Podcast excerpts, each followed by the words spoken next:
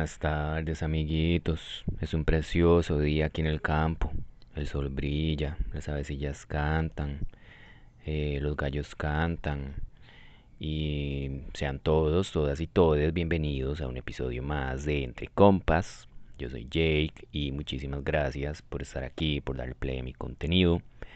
Antes de comenzar, como siempre, quiero aclarar que yo no soy psicólogo, no soy terapeuta, no soy ningún iluminado y todo lo que yo hable aquí es basado en mi experiencia de vida, en lo que yo creo, en lo que yo he investigado y no representa la verdad absoluta. Eh, bueno, en el episodio de hoy nuevamente les traigo varias secciones. En la sección de psicología no autorizada vamos a hablar de relaciones o vínculos de pareja. Eh, más o menos sobre qué es una relación sana, eh, relaciones antes versus relaciones ahora. Y también les traigo en la sección de historias entre compas, y como estamos hablando de relaciones, les voy a contar sobre mi primer amor. Eh, espero que hayan estado súper bien. Yo de mí que les puedo contar. Ustedes saben que aquí en el campo no pasa mucha cosa pero eh, fui a un taller de pintura abstracta que estuvo súper chiva. Eh, de hecho me hice una obra, si la quieren ver, este, la publiqué en mi página de arte que sería casa-del-duende para que vayan a chepear y más mm, eh, después en la noche hicieron la inauguración de la exposición del artista, maes, y estuvo súper chiva.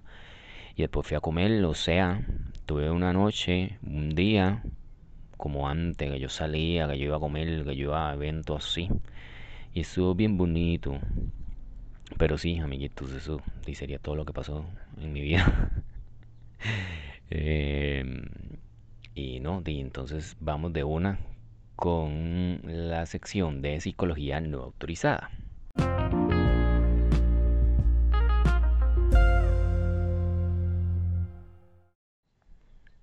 ¿Es usted de las personas que terminan siempre llorando y sufriendo después de terminar una relación? ¿Piensa usted que todos los hombres, las mujeres o las personas son iguales? Cada vez que se acaba un romance terminas con la come mierda. Pues bueno, esta sección es para vos. Y bienvenidos sean todos, todas y todes a la sección de psicología no autorizada. El día de hoy quise hablar de relaciones o vínculos de pareja. Porque, maes, es muy normal todo esto que les acabo de decir, de, no sé, mae, terminar, terminar una relación y sentirse súper mal, eh, tener ideas o pensamientos de que todas las personas son iguales, de que siempre me va a ir mal, eh, no sé, de que el amor es sufrir, de que el que se enamora pierde, que desde que iniciamos una relación ya estamos buscando cosas o estamos predispuestos a que la vara se va a cagar de alguna u otra forma, de que nos van a hacer daño. Y adivinen qué más Todos esos pensamientos y toda esa mierda que nos creemos hacen que siempre mae, se nos cumpla la vara. Siempre terminamos mal, sufriendo mae, con una come mierda de meses y Dima es, la verdad es que yo con todo este poco de años que tengo encima y con mis experiencias en relaciones y con lo que he investigado y con lo que me he trabajado emocionalmente me he dado cuenta de que la vara no es así. De que sí se puede tener una relación tuanis y que Dima y que el amor sí existe, como les decía la vez pasada, Mae. Solo que tenemos una idea muy equivocada de lo que es el amor entonces, sí, más. También estaba viendo una serie que es de mis favoritas, que es Sex and the City. Y, más, yo me acuerdo que yo descubrí la serie cuando estaba ya saliendo casi del cole y la veía escondidas en Canal 4, mae, y que la pasaban tardísimo. Y después ya como en, a inicios de mis 20 me acuerdo que la serie era, estaba como en el boom y todo el mundo hablaba de eso y todo el mundo este, quería ser Carrie, todo el mundo admiraba a Carrie, Carrie era como la más... Y mae, para mí también, o sea, ella era la, la más chiva y la más cool y todo, mae. Y mae, ahora que la volví a ver, me di cuenta de que Mae Carrie es una fucking loca, Mae. O sea, la Mae tiene un montón de conductas así súper tóxicas. Y yo sé, obviamente, Mae, que esto es una serie, que es una obra de ficción. Y que obviamente, Mae, tenían que ponerle un poquito de sabor a la vara para que, para que la serie durara por, por tanto tiempo. Pero no sé, Mae, quise aprovechar y destacar algunas conductas que tal vez antes, por ejemplo, yo las veía súper normales o como Dima decía, así es las relaciones de pareja y que ahora yo la, las veo y digo, mae, ¿qué es esta mierda? Entonces, mae, les voy a dar un par de ejemplos. Y entonces, mae, conducta tóxica de Carrie número uno, mae, conoce a un mae, el que es el protagonista, que se llama, bueno, se le dicen Mr. Big. Eh, Maes, el Mae le cuenta que estuvo casado y la Mae investiga quién era la ex Mae y no solo eso, hace una cita para conocerla personalmente, haciéndose pasar porque va a escribir un libro que no sé qué Maes. Conducta tóxica de Carrie número 2, Maes. Está súper bien con este Mae, con Mr. Big. Y, ay, un paréntesis, me olvidó decirles que si ustedes no han visto la serie, que madre, no creo, pero bueno, por aquello eh, voy a hacer un poquito de spoilers. Cierro paréntesis. Esta mae está súper bien con esta mae, con Mr. Big, y el mae tiene que irse a una reunión de negocios a París. Entonces, el día antes o el mismo día eh, que el mae se va a ir, le dice a, a ella que depende de cómo salga todo en esa reunión, es posible que el mae se tenga que quedar a vivir ahí en París unos meses por varas del brete. La Mae hace un despiche, se lo toma súper personal, se enoja con el Mae y cuando el Mae está ya en París, en la madrugada, la Mae se emborracha, lo llama, se le caga, lo trata como un culo, le grita. Y cuando el Mae regresa de París, la Mae llega al apartamento del Mae como si nada, que no, que, que está bien, que ella puede ir a visitarlo, que no sé qué. Obviamente el Mae como cualquier persona, madre, no sé, a mí me tratan así o me gritan, yo, ya no voy a estar igual, pelándole el diente o mi amor, que venga, no, madre, obviamente el madre estaba indispuesto. Entonces, como la madre no tiene toda la atención que, quiere, la madre se enoja, empieza a gritar y agarra un Big Mac, creo que era lo que traía la madre de comida, y se lo estrella en el tele. Conducta tóxica de Carrie número 3. Maes. Ya después de que termina con Mr. Big, la Mae conoce un Mae que es increíble, Mae, que se llama Aidan, que es un Mae súper bueno con ella, un Mae súper breteador, eh, un Mae súper chill, Mae. Y todo está súper bien en la relación, Maes. Está todo tan bien que la Mae no puede estar, o sea, la Mae no puede estar tranquila, la Mae empieza a buscar, empieza a desesperarse porque algo está pasando, que algo tiene que estar pasando, que no puede todo ser tan perfecto. Entonces, ¿qué pasa? La madre empieza a hablar con el ex, con Mr. Big, que ya está casado. Y, los madres empiezan a, tener un romance, para no decir que empiezan a coger madre. Y maes, lo que ya sí, este, me parece así como, bueno, podemos decir conducta tóxica de calle número 4. Maes, los maes ya están y cogen en la casa del mae, donde el mae vive con la esposa. Y no solo eso, el mae se va a bretear y la mae se queda ahí súper chill, tomando café y bañándose y todo, porque la otra mae anda como de paseo en los Hamptons. Y. Di mae, solo le faltó ponerse los calzones de la mae, literalmente. Y cuando está la mae ahí, súper relajada en la cocina, mae, llega la, otra mae, porque la mae volvió de las vacaciones o no sé. Y esta mae sale corriendo por las gradas, mae, este, la otra mae se le va, o sea, se va detrás de ella, mae se cae en las gradas y se rompe los dientes. Entonces, obviamente, di ya este, esta mae deja de ser amante de Mr. Big. La esposa lo termina y di, Maes, esta mae sigue con Aidan y todo bien. Ah, pero maes, conducta tóxica de Carrie número 5, mae. La mae no se puede quedar quedita y tiene que buscar a la exnovia, a la ex esposa, perdón, de Mr. Big. porque tiene que pedirle perdón y ella tiene que perdonarme y tiene que perdonarme y, se pone de necia, mae, la llama, la molesta, o sea, la cosa y la mae claramente no quiere hablar con ella. Entonces la mae no sé cómo puta se averigua dónde la mae va a estar almorzando y le cae en el almuerzo para pedirle perdón. Mae, o sea, y la otra mae le dice, no solo me cagaste mi relación, sino que te cagaste en mi almuerzo, mae. Conducta tóxica de calle número 6. La Mae, como todo está bien y todo, obviamente necesita drama, entonces le dice al Mae que ella andaba eh, cogiendo con el, con, el otro, con el otro Mae. Y obviamente terminan. O sea, el Mae la termina. Entonces, Mae, al tiempo vuelven porque la Mae lo busca y porque la Mae le dice que quiere volver y que no sé qué y no sé cuánto, hasta que el Mae ya le dice que sí, que está bien. Maes, todo está súper bien hasta que conducta tóxica de Carrie número 6, mae. A la mae se le jode la compu. Mae, si estoy contándole solo como los que me acuerdo y los que me parecieron, los que me dieron más chicha, la verdad, porque mae, yo ahora veo a la, yo veo la serie y me encanta, pero yo veo a esta mae las varas que hace y mae, la mayoría del tiempo digo, mae, no me soporto este hijo de puta, mae. Y es que hace unas caras, mae, que me recuerdan tanto a una persona que ya les he contado. Este. Este, mi mamá.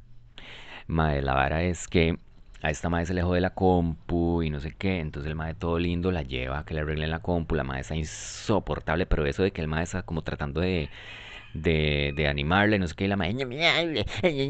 Y todo lo que el madre hace le molesta.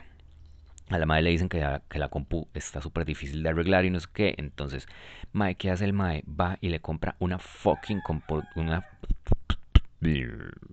le compra una fucking computadora, una MacBook super linda. Y la madre se enoja porque la, porque la compu es azul. Y que no, que a ella le gusta la computadora anterior. Y mae le hace un despiche y se le caga. Ay, maes. Y para ir finalizando, porque mae, si no me quedo aquí todo el podcast hablando de Sex and the City, mae, conducta tóxica de calle número 7, mae. La mae vive en un apartamento que es rentado en Manhattan y maes, no sé, no entiendo muy bien qué es eso, pero lo que yo entiendo es que la, renta está como congelada o no sé qué, entonces la madre paga muy poco porque el, el apartamento es muy chiva y está en un lugar muy chiva. Pero ya le dicen que, que le van a subir la renta o algo así, no sé. En fin, la madre se tiene que ir, entonces la madre está súper agüevada, que no sé qué. Entonces, ¿qué hace el mae? Compra el apartamento que está a la par para unir los dos apartamentos y hacer un apartamento grande para vivir juntos. Que de hecho el mae ya le había dado como, como el anillo para casarse, no sé qué, que la madre es lo que anduvo buscando todo el tiempo, pero ya el mae le da el anillo y la madre,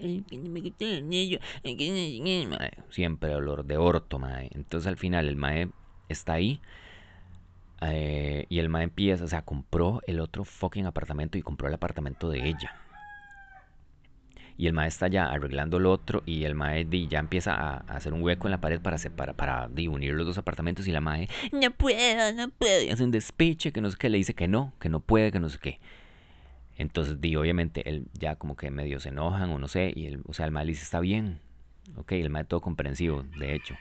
El maestro le dice, no, y no está bien, no sé cuánto. Entonces, la noche el maestro obviamente duerme en el apartamento que compró, el que está a la par. Bueno, él compró los dos, pero el, el duerme en el apartamento de, de, la par y la madre duerme en la cama de ella. Mae, en la madrugada el hijo de puta se levanta y se va y se acuesta a la par del mae. Y obviamente después terminan y el mae se va y todo. Pero mae, fuck, o sea, yo Mae, esas son unas de las pocas cosas que antes yo veía súper normales y que no me hacían ruido y que ahora yo digo, mae, puta, mae, ¿qué es esta mierda? Mae, y yo sé que no soy el único. Pero, mae, saben una vara. Eh, yo tengo un compa, es de Charlie, mae, que el mae también la vio hace poco. El mae es súper joven, o sea, el mae es de otra generación. Y me hizo mucha gracia porque estábamos hablando de la vara y el mae sí, o sea, de una vez agarró todas las, las banderas rojas. Y se me hizo muy curioso que, o sea, muy curioso y a la vez mae, me pareció genial que mae, las generaciones de ahora ya tienen una mentalidad diferente con respecto a las relaciones y, y no sé, como que la gente ahora eh, se bretea más emocionalmente y van a terapia o, o investigan o mae, buscan buscan cómo sanar varas que uno trae ya de, de traumas de infancia y todo esto. Cosa que antes mae, uno no hacía, jamás uno ni siquiera pensaba que tenía un problema o que, o que estaba mal. Y eso me parece genial. Y también eh, les pregunté a varios de mis amigos solteros y algunos de mis amigos que, que ahorita están en pareja, en una relación, en relaciones así, que llevan bastante tiempo, en relaciones tuanis, les pregunté que... eh, les pregunté, madre, ya me trabé. Les pregunté que para ellos qué cosas eran importantes a la hora de estar en una relación. Y incluí amigos solteros porque madre, yo también soy soltero.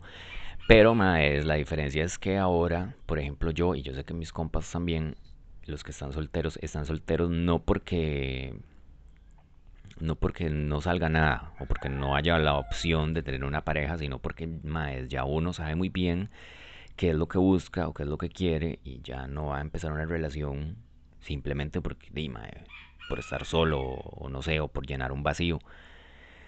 Entonces, amiguitos, el día de hoy les traigo eh, una sección que se va a llamar Lo que dicen los compas. Y entonces vamos de una con la sección. Hola, hola, ¿cómo están? Este, bueno, Jacobi me comentó un poco el tema para poder aportar así sobre un poco lo que, lo que pienso sobre esto. Y de hecho es curioso porque, bueno, Jacob y yo casi, no siempre, pero no casi siempre hablamos, pero sí le hemos mencionado sobre cómo esas cosas, ¿verdad? Que tal vez a veces uno se pone a pensar del por qué tal vez no está de manera estable con, con alguien. Y creemos, o bueno, al menos creo que los factores sí han cambiado, o al menos los pensamientos sí han cambiado. ¿Por qué? Porque, bueno, tal vez ahorita soy una persona un poco diferente a la de hace cinco años, por decirlo así. Y ahorita, pues más que nada, creo que es, es un poco complicado encontrar a alguien como que esté en el mismo mood de algo formal, algo serio, algo exclusivo. Y bueno, al menos yo en este punto sí siento, al menos en este punto de mi vida, siento que sí es algo, algo de importante, porque ya no tengo esa mentalidad de hace cinco años, que era como lo que fuese, como viniese, y, claro, en ese momento me sentía bien, pero ahora sí, la verdad, es lo, una de las cosas principales. Y ahora, pues, para ser honesto, cuesta muchísimo, muchísimo eh, encontrar a alguien así. Y bueno, independientemente de eso, creo que también como que he tratado de aprender a, a- a darle prioridades a las cosas que quiero en general. Y de que tal vez yo he ido como sanando, que me he ido autoconociendo y eso me ha ayudado a saber qué es lo que yo quiero o busco como en una persona en general. Entonces, al darme cuenta de esas cosas que quiero, pues ya tal vez Uf, a veces un poco complicado, me limita más poder ver o conocer o hacer como esa conexión con otra persona. Pero creo que eso, o sea, como uno también irse conociendo poco a poco para en verdad saber qué es lo que quiere y se le puede ofrecer a otra persona también es súper importante. Y bueno, también este, eso, que ahora creo que las personas eh, no están como en, en ese mood de algo serio. Hola a todos, todos y todas. Como dice Jay, es un gusto compartir con ustedes y con mi mejor amigo Jay en uno de sus proyectos más importantes. Es todo un honor y realmente lo felicito por el trabajo y las buenas intenciones que siempre tiene en todo lo que hace. Ah, y pues nada, para mí realmente lo más importante para establecer vínculos y relaciones afectivas o en general laborales es pues primero conocerse uno mismo, tener una excelente relación con uno, saber estar solo, eh, conocerse estando solo, porque es muy importante que a la hora de compartir con las personas tengamos esa paz con nosotros y no restringirse a abrir, abrirse a conocer a las otras personas o a una persona nueva que pueda toparse en, en la vida con nosotros. Realmente hay que tener claras las necesidades de uno y del otro, tanto dentro o fuera de la relación, uh, para también no restringirse y abrirse a conocer a la otra persona. Eh, me parece muy importante no asumir que las relaciones afectivas tienen que etiquetarse. Todos tenemos eh, diferentes relaciones, todas son personales. Entonces solo nosotros sabemos cómo eh, asumimos esas relaciones.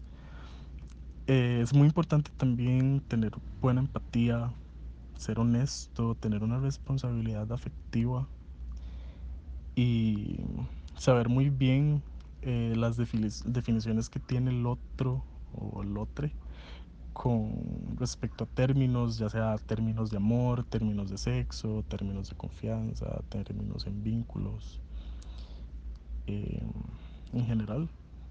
Y así también como saber qué se quiere compartir en la relación eh, para establecer límites de acuerdos sanos, que es, también es súper importante. Y así los dos, o si son más personas, porque puede ser una relación abierta o poliamorosa, eh, tienen una inteligencia emocional acertada y sobre todo responsable. Ser responsable con los sentimientos de las personas es lo más o lo primordial de todo, entonces eh, responsabilizarse también por los sentimientos de uno o de une también es, me parece sumamente importante. Y nada, eh, me parece que eso es lo que yo personalmente pienso que es lo, el pilar en mis relaciones y en mis vínculos en general. Olis, eh, bueno, en realidad personalmente para mí lo que es primordial en una relación para que funcione es básicamente conversaciones incómodas, las conversaciones que todos este, intentamos de evitar en cierta parte. Creo que si en una relación se dan, todo, todo pues marcha bien, porque básicamente en la mayoría de casos todos que venimos desde pequeños con muchas heridas emocionales, ¿verdad? Y a la hora de tener una relación, pues ahí es donde se ven reflejadas y básicamente es como tratar de solucionar eso que ya tenemos, más llevar una relación. Entonces se deben de tener conversaciones incómodas y también existen, bueno, para mí lo que son los negociables y los no negociables. Por ejemplo, para mí no es negociable. Si la pareja me pide tener un hijo, para mí eso no es negociable. Yo no quiero tener hijos, ¿verdad? Entonces son temas que siempre se tienen que ver y siempre tienen que haber conversaciones incómodas. Al final de cuentas somos dos personas completamente diferentes, ¿verdad? Como con ideales diferentes, costumbres diferentes, con heridas emocionales diferentes, alguno que otro, ¿verdad? Entonces es como llegar a un acuerdo en todo esto. Obviamente si hay no negociables que de verdad no, o sea, no, no concuerdan entre los dos, creo que es mejor separarse Igual siempre he pensado que nunca es hasta siempre, o sea, te voy a amar hasta siempre, eso es, para mí no es cierto, digamos, siempre es, para mí es estar juntos hasta donde sea sano para los dos emocionalmente. Si todo bien y pasan años, pues genial, pero no aferrarse a esa idea de que sí, siempre, siempre vamos a estar juntos, ¿verdad? Porque realmente a veces, no, las cosas no se dan o, o hay muchos problemas, ¿verdad? Entonces creo que en resumidas cuentas es tener conversaciones incómodas, ¿verdad? De cosas que nos gustan y no nos gustan, de los que sí podemos negociar y de los temas que no podemos negociar. y dejarlo todo claro, ¿verdad? Conforme van saliendo las cosas. ¿Por qué? Porque si nos llevamos todo eso, este, no hablamos, eh, lo llevamos con nosotros y no le queremos decir a la pareja porque no nos da confianza, porque creemos de que se va a hacer un problema más grande, ¿verdad? Entonces, dice, va haciendo como una bolita de nieve, cada vez más grande y más grande, y va a llegar el momento que se va a van a tener una discusión y eso va a explotar tanto que más bien di, va a terminar, van a terminar este, jodiendo toda la relación, ¿verdad? Entonces sería eso, como conversaciones incómodas. En absoluto hay que tener conversaciones incómodas con la pareja, eh, lo que nos gusta, que no nos gusta, eh, de todo, ¿verdad? Y como te decía, muchos eh, vienen con problemas emocionales de apego, de, abandono, que es de lo que se genera el apego emocional a la pareja, porque viene del abandono, tal vez de niño o lo que sea. También este, hay parejas narcisistas, ¿verdad? Que con la ley del hielo, que castigan y bueno, un montón de cosas, pero básicamente es tener conversaciones incómodas para poder aclarar bien las cosas y seguir adelante. Y si no se da, pues nada, cada uno por su lado y, y, pues sí, sí, se sale adelante, ¿verdad? Siempre y cuando teniendo estas conversaciones, ¿qué nos molesta? ¿Qué no nos molesta? ¿Qué estamos haciendo mal? ¿Verdad? Porque también uno viene con sus defectos y sus malas mañas desde niño, que para la, otra persona di, son bastante, se le afecta bastante, ¿verdad? Entonces, baby, eso sería. Este, pues sí. Muchas gracias a Charlie, a Jordan y a Dani por apuntarse y ayudarme para este episodio. Y por supuesto, Maes, yo también les voy a decir eh, más o menos lo que yo espero en una relación eh, y, y, obviamente lo que he aprendido en todos estos años y de mis relaciones pasadas. Entonces, Maes, para antes de ustedes estar en una relación, primero, saber que para usted estar en una relación feliz y sana, tiene que estar feliz estando usted solo. Y principalmente trabajarse más todos esos traumas y esas cosas emocionales que uno trae y que tal vez no se da cuenta o que las ve como normales. Y di, mae, no lo son. Entonces, mae, ya uno habiéndose trabajado emocionalmente y sintiéndose bien y estando feliz con usted, mae, ya entonces ahí sí ya pensar en tal vez una relación. Porque mae, si usted no es feliz estando solo, entonces cómo usted va a pretender que otra persona sea feliz estando con usted si ni usted mismo se soporta. Segundo, mae, tener muy claro lo que yo quiero en una relación o lo que yo espero de una relación y más, por supuesto, también lo que no quiero de una relación. Por ejemplo, más, si yo soy un mae ya señor y me cuadra los sábados quedarme en la casa o un plan tranquilo, que una cena o algo así, no voy a pretender mae, buscar una pareja o iniciar una relación con una persona que sea súper fiestera, mae, que le cuadre amanecer en la calle, etcétera, porque obviamente no va a funcionar. Siguiente, maes, y esto es un consejo de parte mía, ya un un Rockefeller. Maes, si usted quiere de verdad conocer a alguien que valga la pena, maes, no lo vaya a buscar a un bar, ni en una fiesta, ni en, ni, en, ni en la calle, por decirlo así. Bueno, en la calle me refiero como a la fiesta, totalmente. Porque, mae, no es que toda la gente que, se vaya de fiesta sea mala, mae, pero la mayoría de gente que anda en fiestas, mae, quiere seguir en fiestas y no es como para una relación. Y también, mae, seamos honestos, y eso lo digo por experiencia, mae, porque yo antes, mi forma de conocer personas era salir, era, de fiesta, mae. Era ir y pegarme ese fiestón y, mae, el bar todo oscuro, uno ya todo borracho, eh, de mae.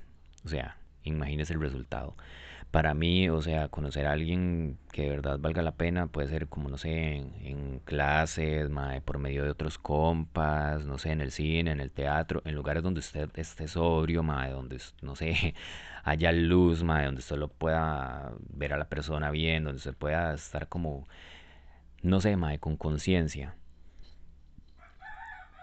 Siguiente, maes. Vamos a hablar de las aplicaciones de ligue, y especialmente, o sea, vamos a hablar específicamente de lo que yo pienso de las aplicaciones de ligue. Maes, todo bien, o sea, yo conozco mucha gente que ha conocido a, su pareja actual ahí y les va súper bien, mae.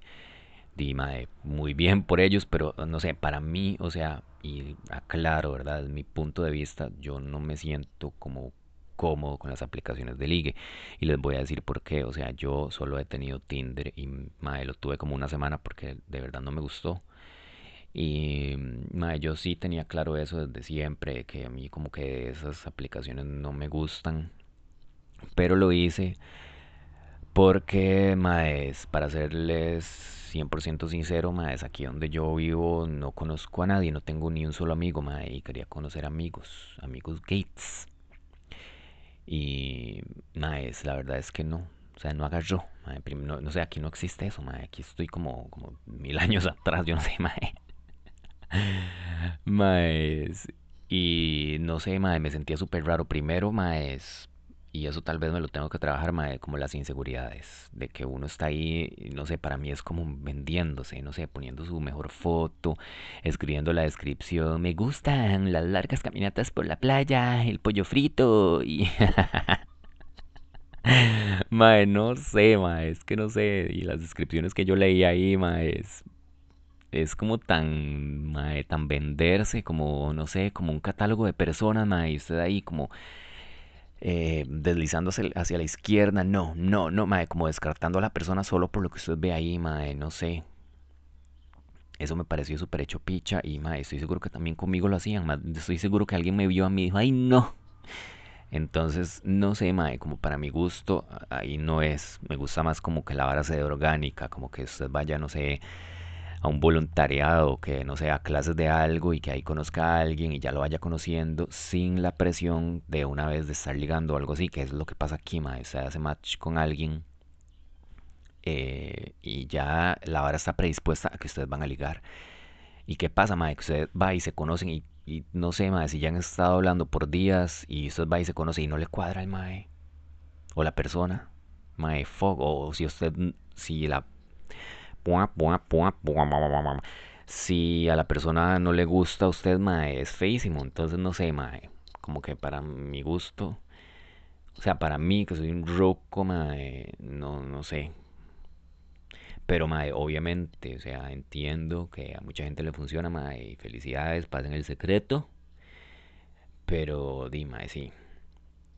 Siguiente punto, mae, convertirme yo en lo que yo ando buscando, mae. Por ejemplo, yo no puedo pretender buscar una persona, no sé, que sea un mae super aseado y que sea un mae super ordenado y que sea trabajador y yo, mae, siendo todo lo contrario, mae. Obviamente, yo sé que dicen que los polos opuestos se atraen, mae, pero en relaciones de pareja siento que tienen que tener muchas cosas en común. Por ejemplo, esa vara del orden, mae. No va a pretender estar con una persona que, o sea, yo quiero a alguien ordenado, mae, yo teniendo un despiche en mi casa, mae, porque no va a funcionar. Van a chocar en algún momento, mae. Siguiente, mae, si eso más o menos ya como que se los dije, no andar como en esa búsqueda y viendo a cada persona que usted ve atractiva ya como potencialmente una pareja, mae. Sí estar como abierto a que, di, mae, si llega, llega, pero no andar como buscando, mae, no sé, para mí es como que que, no sé, más chiva que sea así como orgánico, como que vaya fluyendo ahí la vara poco a poco. Y como que usted ya vaya conociendo primero a la persona como amigo, tal vez, o como les decía, en algún lugar, en algún curso, algo así, ma, en el brete no, porque por experiencia se los digo, ma, después se caga la vara y es incomodísimo, ma. Y bueno, maes, ya digamos que usted conoció a alguien y a usted le cuadra a esa persona y tiene las cosas que a usted le gustan y es más o menos como de sí, este es. Entonces, maes, vamos con los consejos para cuando ya usted conoció a alguien, mae. Primero, y esto es una parte medio y medio difícil y que uno la omite porque no le cuadra, mae, y es observar. ¿Por qué, mae? Porque cuando usted está empezando a conocer a alguien, usted está súper emocionado, está súper feliz, mae, todo parece súper lindo, todo, mae, es muy fácil como, no sé, mae, dejar pasar ciertas banderas rojas. Y mae, esto es algo, no es algo como tanto, como les explico, mae, esta vara tiene su, su explicación científica, porque uno cuando está en, en esta etapa, uno está siendo más que todo controlado por la, oxi- oxitocina, excitocina, oíme, mae, por la oxitocina, que esto es, di, mae, esto básicamente lo que hace es que usted justifique cualquier cosa que haga la otra persona. Y no sé, mae, varas que a usted, a otra persona, no se lo dejaría pasar, usted a la persona con la que está saliendo, a la persona que le gusta, usted se lo deja pasar. Y es muy común, por ejemplo, cuando usted ve a una compa o un compa, o a una persona que está con una pareja súper tóxica y usted logra ver las conductas de la pareja tóxica, pero su amigo, su amiga, su amiga no. Es lo mismo, es como que uno, no sé, se le pone una venda en los ojos, una cosa. Mae, es como me doy cuenta de, de las banderas rojas. Una, una forma es observar cuántas veces yo estoy usando frases como las siguientes. Ay, no es para tanto. Eh, no sé, ay, este chito va a cambiar. Eh, o tal vez estoy pidiéndole demasiado, mae. O de ahí, sea como sea, me quiere, mae. Todas esas frases, mae, son banderas rojas. Si usted está diciéndose a usted mismo esa vara o a sus amigos, mae, sepa que ahí, mae, hay una banderita roja que está siendo ignorada, mae. Les voy a dar un ejemplo, obviamente, de mi vida. Eh, mae, ¿se acuerda que yo les he mencionado Chito número uno, Chito número 3? Pues bueno, hoy vamos a hablar de Chito número 2. Maes, este Mae yo lo conocí y Mae, legítimo todo esto que les estoy diciendo, Mae, yo desde que lo conocí yo sabía que no era el, el Mae que a mí me gustaba, Mae, y eso físicamente. Segundo, lo conocí en un barasucho, Mae, que otro compa me llevó, que era un bar así medio, así, Mae, una rayita más y Mae, ya era Mae, Mae, no, sí, no sé qué rayita nada, eso era un bar de mala muerte, Mae. Estaba ahí por el Museo de los Niños, Mae. Y la verdad es que yo fui, me emborraché, Mae, y conocí a este Mae. Y mae, y empezamos a salir. Yo sabía que no me gustaba el mae físicamente, desde la segunda cita.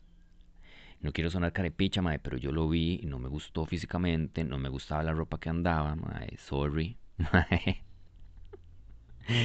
Y mae, no me gustaba su actitud, no me gustaba, pero yo no sé por qué puta, mae, después de unos tragos ya, mae. Ay, no sé. Bueno, eh, vamos a mae. Y este, ahí seguí. Maes, al mes o algo así, este, di, mae, yo siempre estuve acostumbrado a que si yo quería ir a tomarme unas birras con mis amigos o a salir con mis amigos, solo con mis amigos, mae, yo lo hacía y ya. Entonces, mae, yo me fui para donde un compa que tenía en Cartago y, mae, a la casa del mae, el mae vivía con los papás y con la hermana y simplemente me fui, eh, di, para, para pasarla con mi amigo, mae, el fin de semana. Entonces, mae, ya el mae sabía, ya yo le había dicho, todo bien. Estaba este, yo en la casa de, mi compa y di, mae, decidimos con la hermana ir a tomarnos alguito. Mae, la verdad es que estaba pasándola súper bien y el mae me pone, yo también voy a salir. Este, yo, ay, genial, mae, vaya. Y todo bien, mae. Entonces el mae iba para un bar en el que usted pagaba como 10 rojos, creo, no sé, mae, no, tal vez menos, como 8 rojos en ese tiempo. Y tenía barra libre. Entonces di, el mae fue y se fue para ese bar. En fin, mae, yo la estaba pasando súper tuanis cuando me empieza a llamar y a llamar y a llamar, mae. ya no- yo no le quería contestar, mae, porque yo me la olía, que, que, di, mae, que era un papel o lo que iba a hacer, algo así. Y el mae me puso un mensaje, ya voy para mi casa. Entonces yo le puse, y genial, mae, era muy temprano, eso eran como las 11 de la noche. Y yo, mae, qué raro este mae que pagó la barra libre y se va tan temprano, pero todo bien. Entonces, eh, yo le puse, ah, genial, este, que descanses y no sé qué, mae. Sigue la llamadera y la llamadera y la llamadera, mae. Yo no le quería contestar. Mae, cuando me llega un mensaje. Hoy sufrí la peor humillación por parte de mis amigos y todo es por su culpa. Maes. Entonces le pongo yo, ¿qué? Y me pone sí, porque todos me humillaron y se burlaron de mí diciéndome que, que solo yo en mi mente cabía de que usted andaba donde su amigo usted andaba con un mae, que yo no sé qué, ay mae, y seguía la llamadera maes, ahí me entró así como un mere que te tenga y una cosa que me se me ha subido.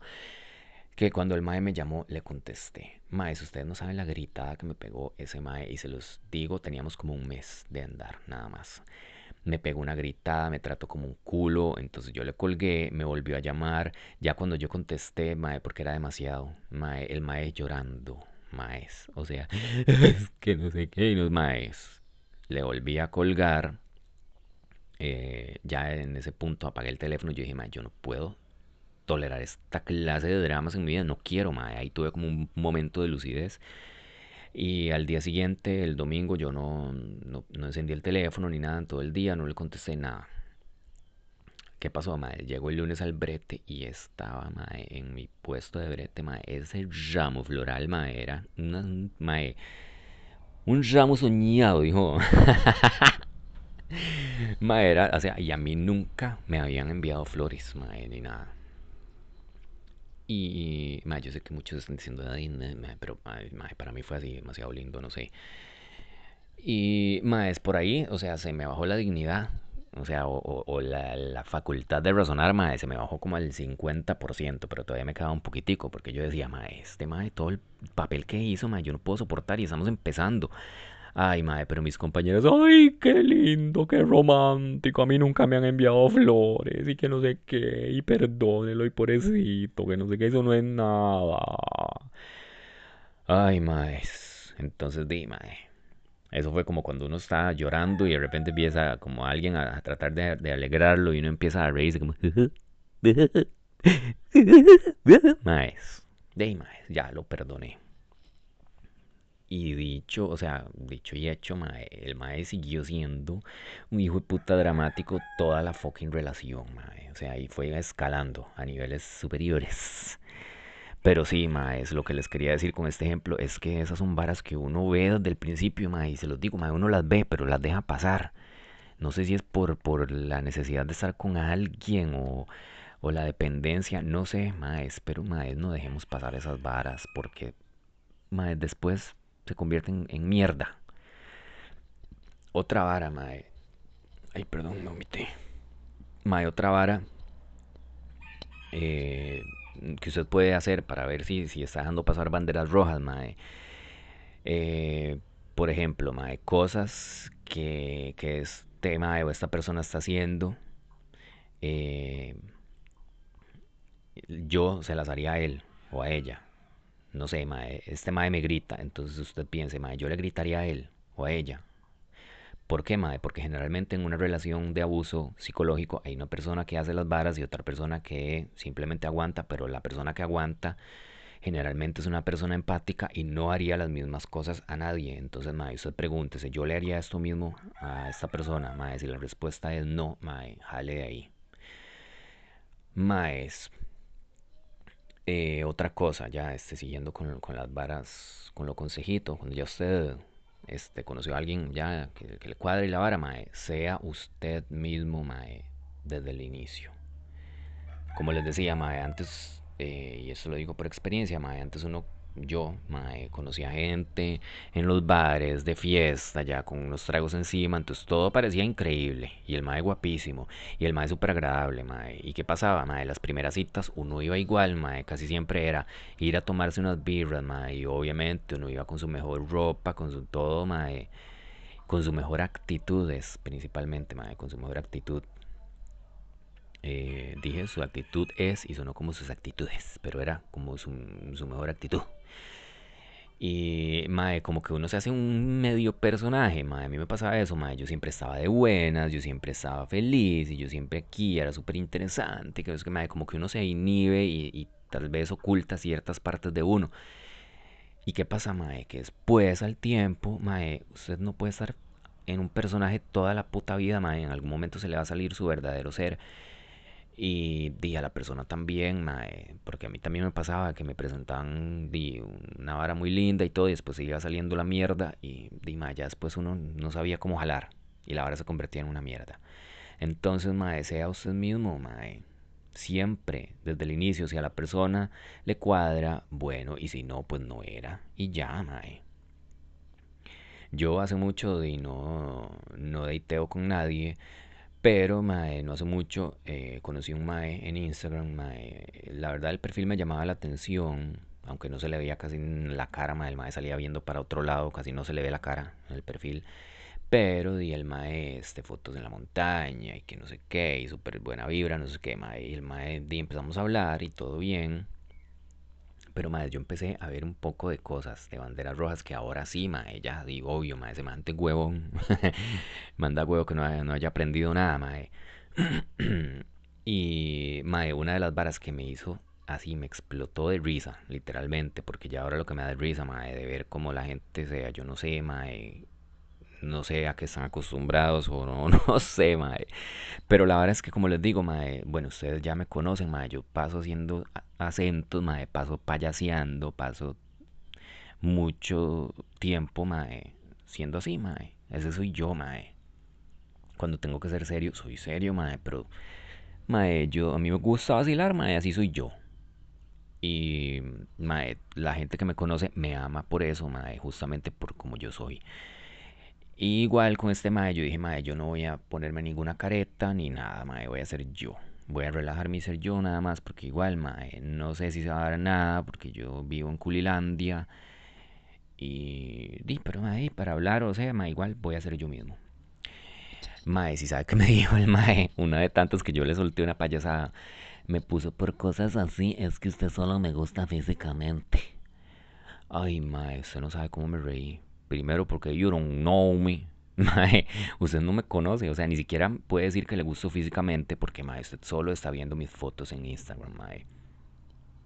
Usted no sabe, usted se hizo una expectativa con respecto a mis fotos, pero usted no me conoce a mí personalmente, entonces usted no puede ni siquiera decir que le gustó físicamente. Y menos, mae, decir que, que, que, o sea, como ahí lo que me quiso decir es que no le gustaba mi personalidad, mae, usted no me conoce, solo estamos hablando por mensajes. Estamos empezando a hablar, usted no me conoce, mae. Y eso entre un montón de cosas más que yo dije, ay no, mae, mi chiquito, hacete una bufanda con esas banderas. Siguiente punto, mae, eh, saber mis límites, mae. Eso es muy, muy importante, mae. Como decía mi amiga, mae, saber qué cosas son negociables o qué cosas son no negociables, mae. Por ejemplo, mae, o sea, cosas como agresión física o verbal, mae, para mí son inaceptables. O sea, entonces tener muy claro desde el inicio, mae, qué cosas voy a permitir y qué cosas no, mae. Y si sobrepasan mis límites, mae, tener la capacidad, mae, de alejarme y de jalar, mae, siguiente, comunicación, mae comunicar qué espero yo de la relación desde el inicio, mae. Por ejemplo, si yo ando buscando una relación seria, ya formal, mae, desde el inicio, expresar eso, mae. O también, mae, si yo no quiero una relación seria, decirlo desde el inicio, mae. Eso también se llama responsabilidad afectiva. Mae, es todo, o sea, comunicarlo todo, porque es mejor, mae, decir las cosas desde el inicio que no después, mae, llevar sorpresas o, di, mae, o pleitos o varas, porque, mae, su pareja no es Walter Mercado, mae, para adivinar las varas. Usted tiene que decir las varas. Algo que yo admiro un montón, mae, de las relaciones poliamorosas, que, mae, yo, o sea, personalmente yo no podría estar en una relación poliamorosa. Pero es porque, mae, ya yo tengo un pensamiento, mae, tal vez antiguo, sí, mae, yo sé, pero di, simplemente, mae, no es lo mío. Y admiro mucho a la gente que lo hace porque claramente tiene la mente mucho más abierta que yo. Y algo que yo les admiro mucho es que, mae, los maes tienen un montón de comunicación, mae. Los maes, o sea, a lo que yo he visto, ¿verdad? Porque como les digo, no lo he vivido, pero a lo que yo he visto, los maes se cuentan todo. Mae, si van a salir con una persona nueva, mae, le cuentan a su pareja. Mae, muchísimas veces hacen que su pareja conozca a esta otra persona, mae, todo, lo- o sea, hay mucha comunicación, mae, y eso está súper chiva. Entonces, mae, eso es algo que también, mae, si usted es una persona en una relación monógama, mae, también lo puede aplicar y es algo, mae, súper, súper, súper importante. Siguiente punto, mae, no quedarme en esta relación si no es lo que yo quiero o lo que yo busco. Ni por lástima, ni por no saber decir que no, mae. Y nuevamente vamos a hablar del chito número 2. Mae, como yo les decía, a mí ese mae no me gustaba desde el principio, no me gustaba físicamente y ya yo sabía que no me gustaba. ¿Por qué me quedé, mae? Por esos detalles que el mae tenía. Porque el mae ya estaba como muy metido en la vara y no sé qué. Y a mí como que me daba lástima, no sé, mae, rechazarlo. Y, mae, no sé, también yo en ese tiempo no sabía decir que no, mae.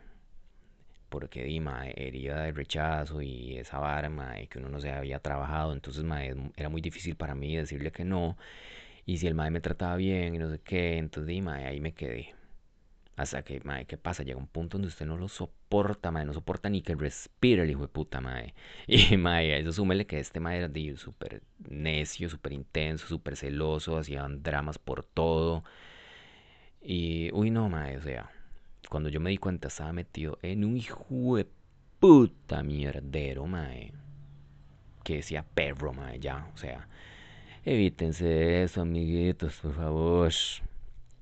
Y bueno, mae, si ya pasamos por todo esto, ya usted encontró a alguien que es lo que usted quiere, que es lo que usted busca, con, con quien usted se siente bien y ya iniciaron una relación, mae, ¿qué es lo que sigue? Mae, primero, relájese y disfrute, mae. No piense que si esto va a funcionar, que si no va a funcionar, que aquí, que allá, mae. Simplemente, mae, disfrute los momentos que pasa con esta persona. Eh, si ya usted eh, pasó todo esto de que ya usted vio que es una persona bien y todo, mae, entonces simplemente relájese, mae, y ya. No piense que si mañana va a pasar esto, va a pasar aquello, que si voy a terminar o que si esta hora se va a acabar. Mae, porque eso me pasó a mí también. Eh, más de una vez, mae, que yo conocí a alguien. Bueno, casi que eh, una vez me pasó, porque ya di- había tenido relaciones mierdísimas y conocí a una persona que era tuanis y todo.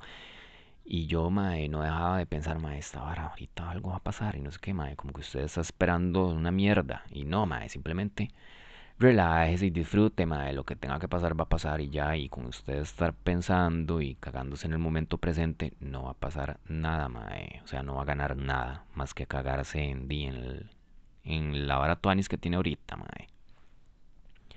Siguiente, mae, tenga su propio espacio y dele a esta persona su espacio, mae, tenga sus propios compas, salga con sus propios compas, mae, sin, sin su pareja, mae, o sea, no tiene que estar siempre metido a su pareja ahí, mae. Lo mismo de él o ella, mae, dele su espacio, mae, que salga con sus compas, que tenga una vida social fuera de usted, mae.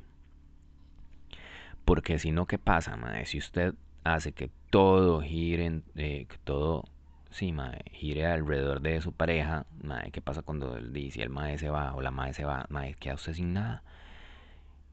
Y, mae, o sea, no sean de esa gente que tienen pareja y ya se olvidan de sus compas, mae, porque después terminan y que se queda, mae, solo. Y hay compas que sí los aceptan, mae. Yo en lo personal, mae, chao. O sea, y lo siento, y puede que yo se di, mae, que alguien diga caripicha, mae, pero es que a, mí me caga esa vara, mae, que usted tenga un compa, una compa, y mae, sean super compas suyos y todo, mae, se hacen de una pareja y mae, no le ponen un mensaje a usted nunca, mae, se olvidan para siempre de usted. Todo es el novio, la novia, mae, ya usted X, mae. Y lo vuelven a, escribir o vuelven a aparecer cuando terminan mae, las relaciones. O sea, usted solo existe entre relaciones. Y mae, a mí esa vara me caga. Porque nada le cuesta a usted tener un poquitico de espacio para usted. Y para mandar un fucking mensaje. O sea, no. Eh, como les decía, mae, también comunicarse. Comunicarse, mae, eso es muy importante. Decir lo que siento, decir lo que pienso, mae. Sí, eso sí, mae, tratar de que si usted está con cólera, mae, esperar un toque que se le baje, mae, decir las varas con la cabeza fría que llaman, para no, decir cosas que tal vez en el momento usted diga y que después di, mae, diga, y no, yo no quería decir eso, pero ya la cagué. Siguiente, mae, sepa que en relaciones sanas a veces puede parecer que no está pasando nada o que es aburrido. ¿Y por qué pasa esto? Mae, si lo digo por experiencia personal, uno está acostumbrado a que tal vez, no sé, estar con personas que lo celen o que haya un poquito de drama o cosas. Y cuando usted ya conoce a alguien que de verdad es tuanis, mae, y la pasan bien y no hay drama y todo está chill, mae, en algún momento puede parecer que, mae, que es aburrido. Pero, mae, así son las relaciones sanas. No hay drama, no hay eh, de toda esa toxicity, mae.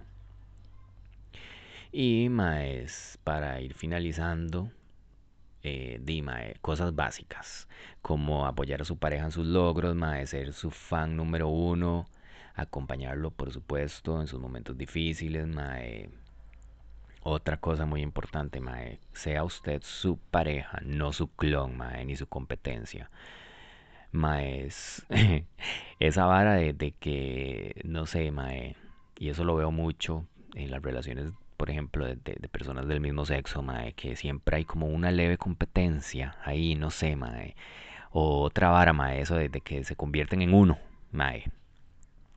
Y vamos de nuevo con el chito número 2, maes. Este mae hubo un tiempo en el que di mae, cuando yo lo conocí, este, mae, ¿cómo puedo decir esto? Este, el chito era, ¿verdad? Como medio polillo, ¿verdad? Por eso les digo, mae, a mí no me gustaba ni cómo vestía ni cómo era, mae, no, nada. Pero eh, eh. Sí, no, tal vez en algún momento te cambian las cosas, pero bueno. Maes, y en una de las que terminamos y volvimos, mae, el mae ya, eh, o sea, el mae estaba con un personaje, el mae se empezó a poner expansión, o sea, se empezó a expandir las, las orejas, mae, con unas expansiones horribles, mae. Mae, el mae se empezó a tatuar, mae, y supuestamente se empezó a tatuar con el mae con el que yo me tatuaba, que era mentira, porque el mae era compa mío y el mae me dijo que no, porque los tatuajes le quedaron feísimos. Mae, es que no quiero ser carepecha, pero mae, si usted va a copiar, por lo menos copie bien. O, sea, mejor, pero mae. Y era esa vara que el mae ya, este, que ya escuchaba rock y todo, mae, y no le lucía porque era un personaje, mae. Era un personaje y se notaba demasiado que era un personaje, mae. Y no, uy, mae, más me vomité yo.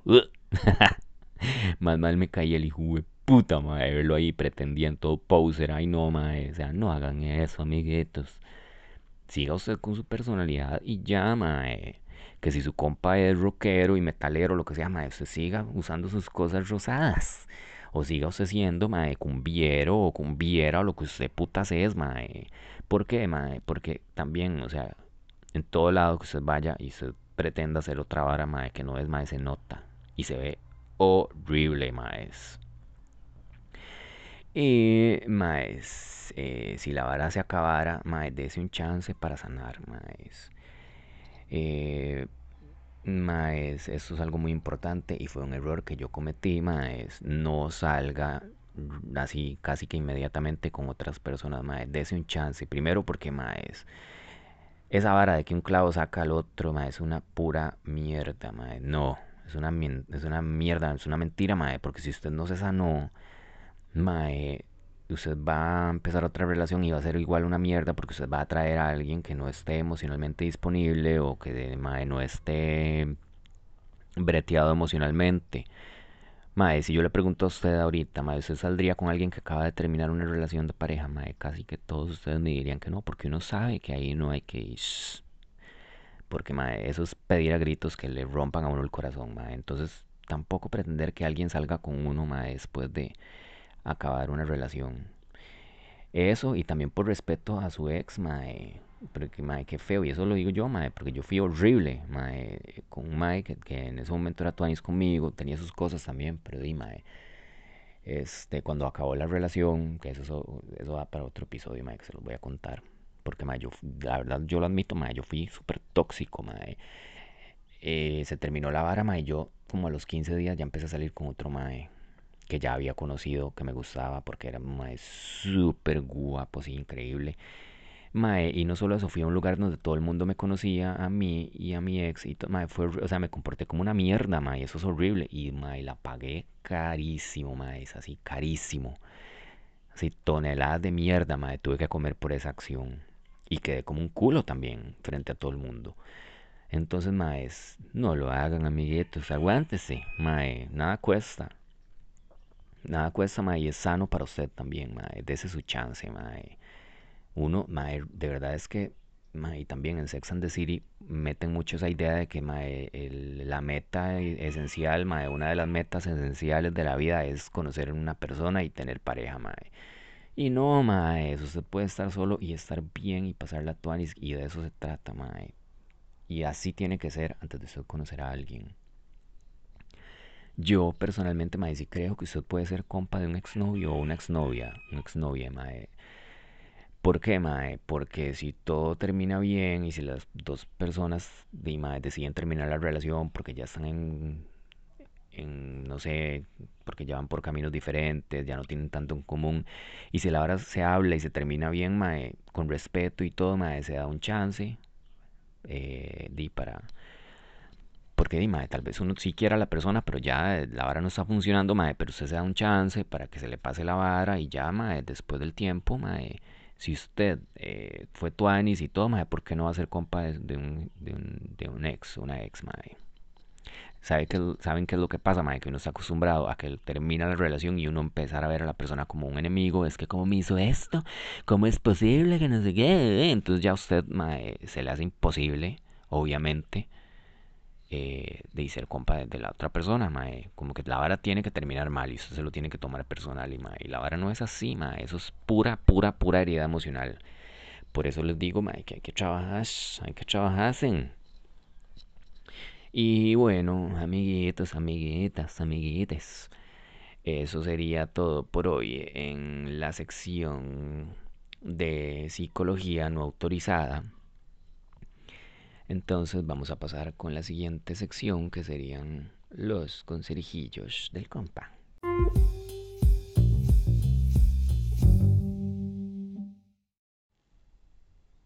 Uy, amiguitos, yo no sabía que estaban ahí.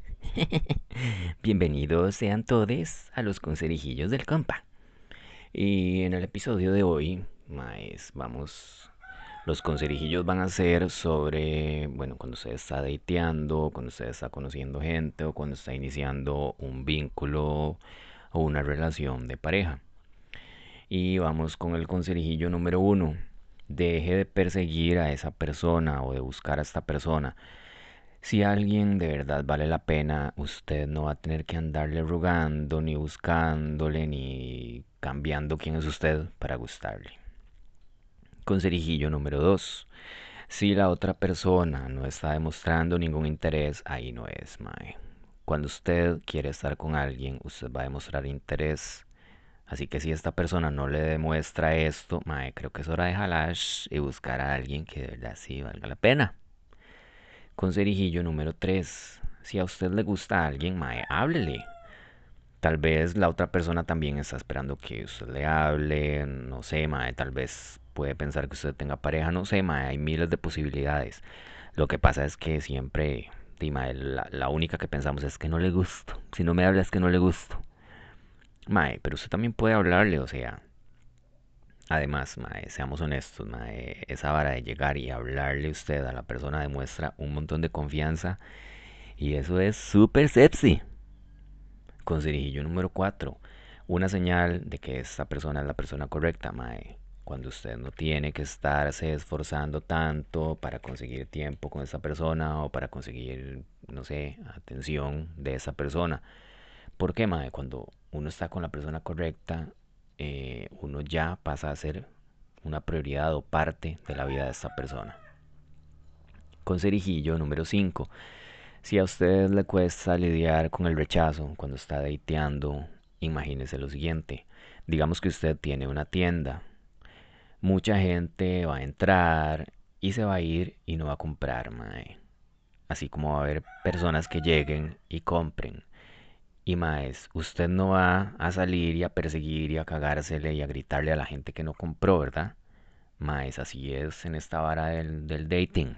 Mae, usted no siempre le va a gustar absolutamente a todo el mundo y eso está bien, Mae. Eso no tiene nada que ver con usted, Mae. Así que, mae, no se lo tome personal. Y con cerijillo del compa número 6. Cuando usted está saliendo y conociendo a alguien, las banderas rojas que ignore en el principio se van a convertir en las razones por las que usted va a salir lastimado al final. Así que, maes, es hora de empezar a proteger a nuestro yo del futuro y dejar de estar invirtiendo nuestro tiempo, nuestra energía, nuestro amor en personas que, maes, desde el inicio sabemos que no valen la pena. Y bueno, mis amiguillos, eso sería todo el día de hoy en la sección de los conserijillos del compa y nos vemos, digo, nos escuchamos en la siguiente. Y bueno, mis queridas amigues, ya para ir cerrando el episodio de hoy, vamos a ir con la última sección, que sería la sección de historias entre compas.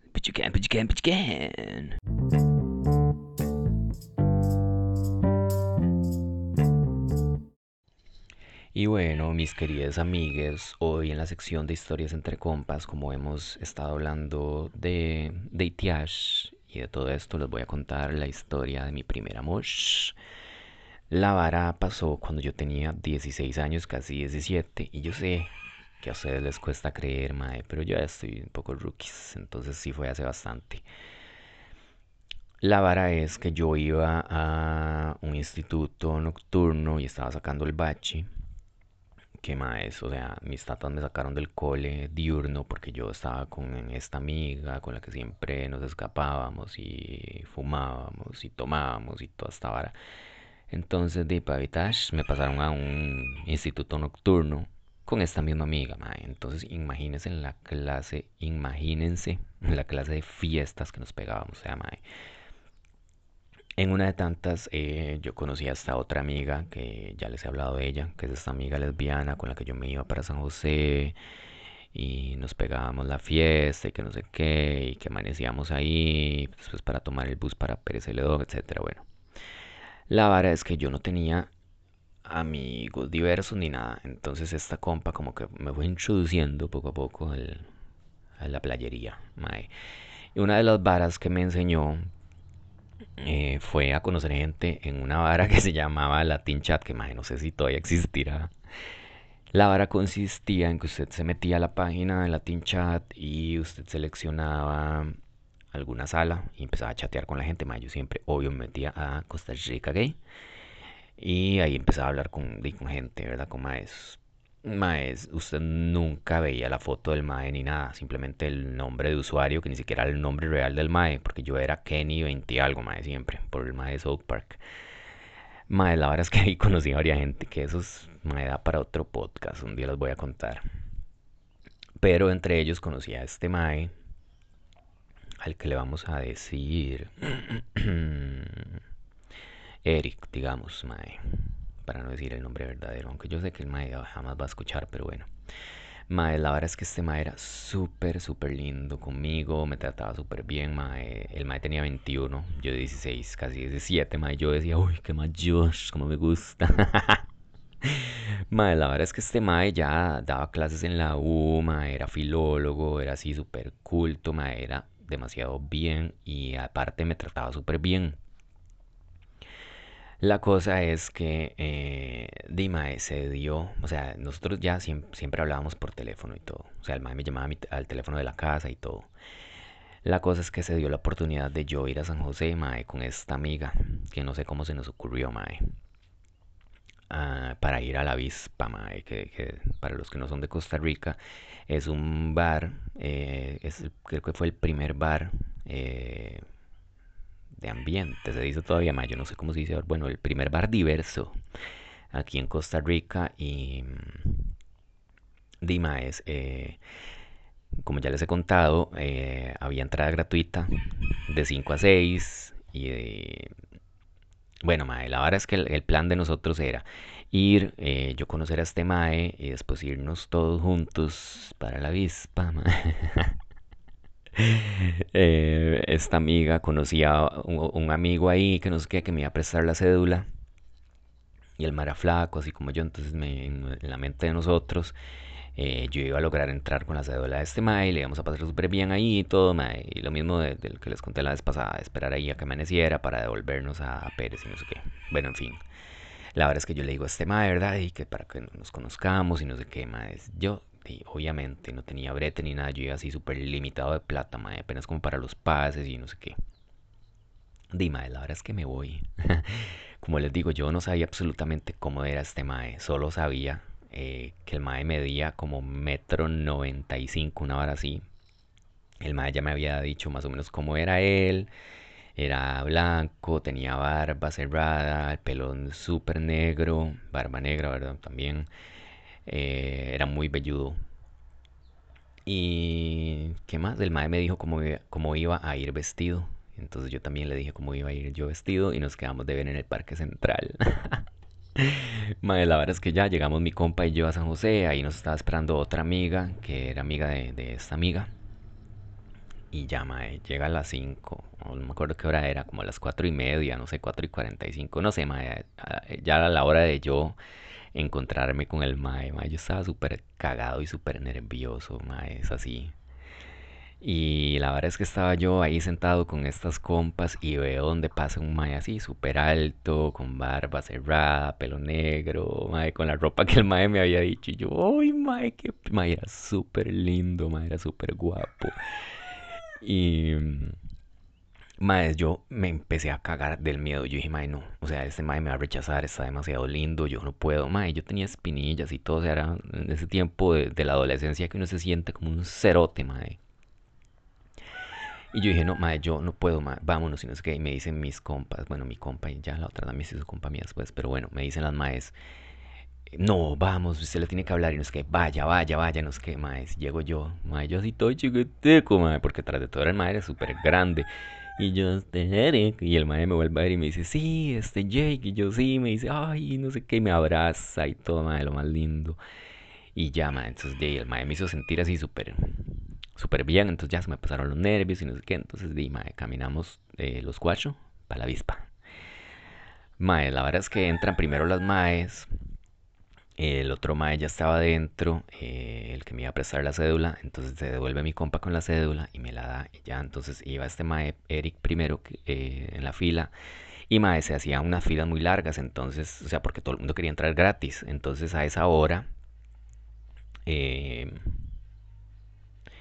a esa hora como que supuestamente no revisaban mucho porque entraba tanta gente. Entonces, mae, yo iba con una gorrilla, ¿verdad? Entonces ya, este, iba yo detrás de este mae, entonces entra él ya, le ven la cédula, entra, mae. Entonces seguía yo, mae, llega esta señora que nunca se me olvida, esa señora trabajó por años ahí, no sé si todavía estará.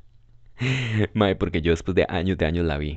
Y era super, esa mae era súper estricta. Mae, la verdad es que llega la mae, eh, ve la cédula y me ve a mí y me dice, este no es usted, hágame el favor y se retira de aquí. Ay, maes, yo me devolví, maes, así como la caminata de la vergüenza, maes, todo el mundo, o sea, todos los maes me volvían a ver así como de arriba abajo, maes, así como, ay, la de Pérez. Mae, ahí fue la primera vez que yo sentí lo que era la intriga de los Gates. Maes, todo el mundo me volvió a ver así como, mae, feísimo, mae, yo iba caminando, salí del lugar y me fui como por una esquinilla que había ahí, mae, y, la- y todavía los maes todavía pasaban y se me quedaban viendo así como, mae, mae, se los juro, mae, yo era un mocoso, mae, yo estaba, pero así me dolía la garganta de las ganas que yo tenía de llorar, mae. O sea, ay, mae, qué pecado. Mae, fijo, tenía los ojos aguados y todo, mae, entonces este mae... Eric se devolvió, mae, y me abrazó, mae. Yo no me acuerdo si a mí se me salió una lágrima o algo, pero yo estaba, mae, que ya me desmorecí. Ay, mae, qué pecado. Y me dice el mae, tranquilo, todo bien, vamos. Y entonces, mae, me fui con el mae. Y me acuerdo que el mae me llevó al Mall San Pedro, mae, que era lo que había en ese tiempo, mae. Yo estaba fascinado con el Mall San Pedro, mae. O sea, yo decía, wow, mae. Para mí fue, o sea, mae, súper lindo. Y mae, me acuerdo que el mae me llevó a comer a McDonald's. Y me acuerdo que yo guardé por muchos años, me, me guardé eh, como la cajita donde venían las papas y un papelito donde el mae me había escrito mi nombre en hebreo. Y mae, después de ahí el, fuimos al Teatro Nacional y habían unas esculturas, un montón de esculturas, no sé si todavía estarán, mae, pero había un montón de esculturas afuera y el mae me explicó qué significaba cada una, la historia, todo, mae. O sea, fue demasiado, o sea, me fue súper mejor que haberme metido ahí en la disco. Y después, ya casi este, más tarde, fuimos a un bar que estaba como a la par de, ahí, de la avispa, y ahí no pedían cédula. Y entonces ahí, no me acuerdo si me tomé una birra, el mae me invitó, obviamente, pero yo no tenía ni plata.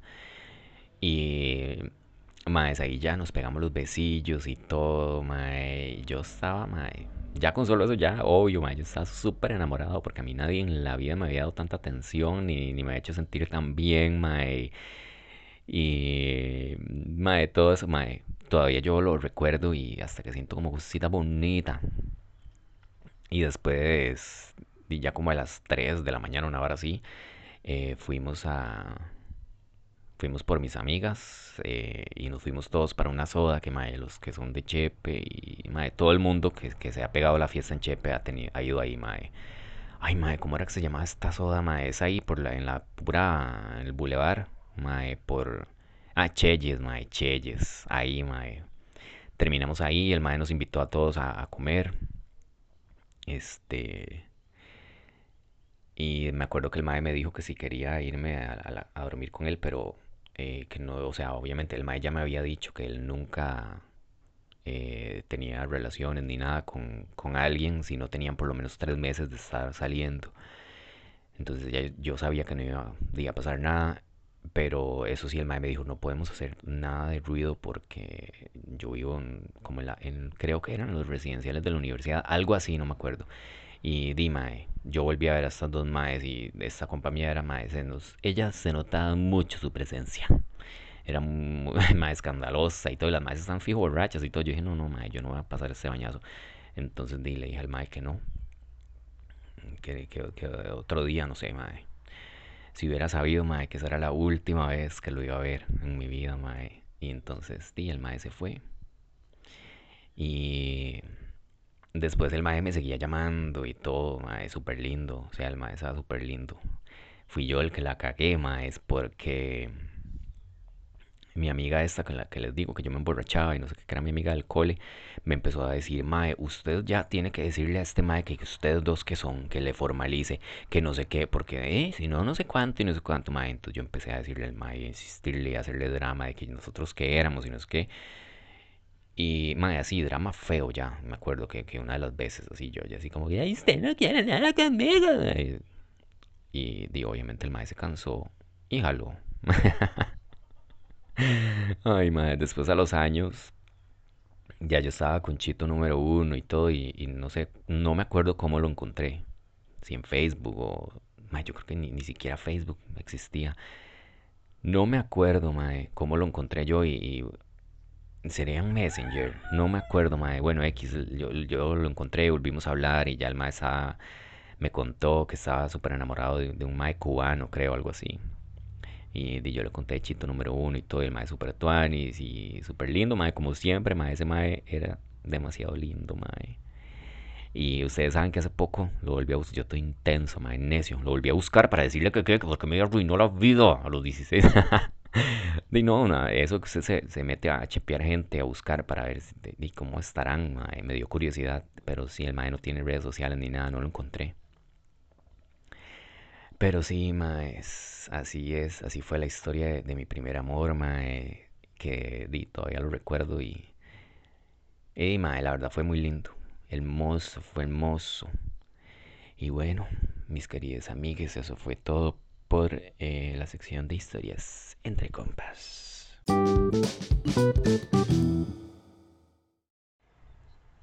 Y bueno, mis queridas amigues, eso sería todo por el episodio de hoy. Espero que la hayan pasado bien. Eh, y no, es- nos escuchamos la próxima. Les mando un abrazote. Y que el Señor me los cubra con su sangre preciosa, me los llene de puras bendiciones y de pura cosa buena. Y Ramacheca la Chao.